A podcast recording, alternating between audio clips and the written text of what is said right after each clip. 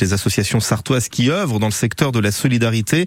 Et ce vendredi, on s'intéresse, Fabien Aubric, à la Fédération sartoise du secours populaire, le secours pop, hein, comme on dit, connu pour son approche globale des problèmes de pauvreté. Exactement, il intervient dans les domaines de l'aide alimentaire, vestimentaire, l'accès au logement, l'accès aux soins, l'insertion professionnelle ou encore l'accès à la culture.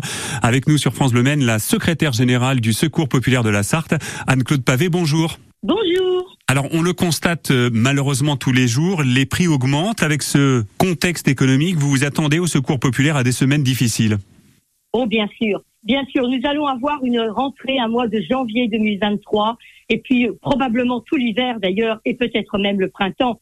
Nous allons avoir un véritable défi à relever euh, face à cette misère galopante qui est en train vraiment d'exploser il y a quand même, je, voulais, je voudrais relayer un petit peu un appel euh, que le Secours populaire national a lancé euh, en date du 12 décembre, hein, pour constater qu'il y avait de plus en plus de personnes à la rue, d'autres qui basculaient dans la précarité. Et il y a un sondage européen d'ailleurs qui a été fait au mois de novembre, qui vraiment appuie tout, tout ce qui est dit là.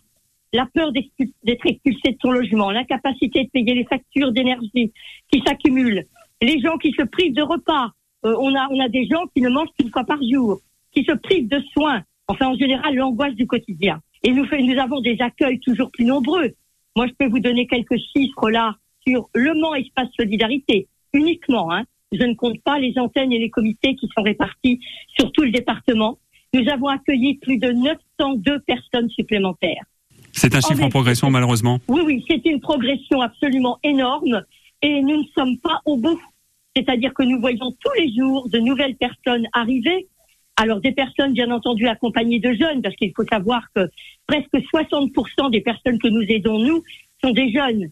Alors aussi des familles, on voit beaucoup d'étudiants de plus en plus, des familles monoparentales, énormément très touchées également par, par tout ce contexte d'inflation. Et notre problème énorme, ça va être de relever ce défi de pouvoir répondre à la demande de tout le monde. Comment peut-on aider le Secours populaire?